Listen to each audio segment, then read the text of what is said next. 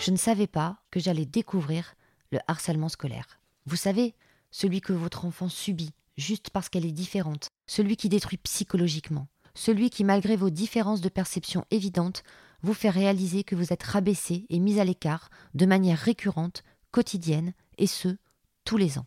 Chaque soir, je regardais le contenu de son cartable et je voyais des mots de la maîtresse me demandant sans cesse de remplacer les feutres, les stylos ou tout autre matériel. Je ne comprenais pas comment on pouvait user autant de choses en une semaine. J'ai fini par lui demander sur le ton de l'humour si elle mangeait ses affaires. Et sa réponse m'a glacé le sang. Non, maman. Les autres jettent mes affaires par terre et les écrasent en sautant dessus.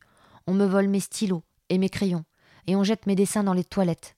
Je suis obligée de recommencer mon travail parce que mes dessins sont fichus, et à la récréation on me court après en me hurlant dans les oreilles. On m'imite, alors je suis obligée de rester enfermée dans les toilettes pour être tranquille. Et cela durait depuis des semaines, quotidiennement.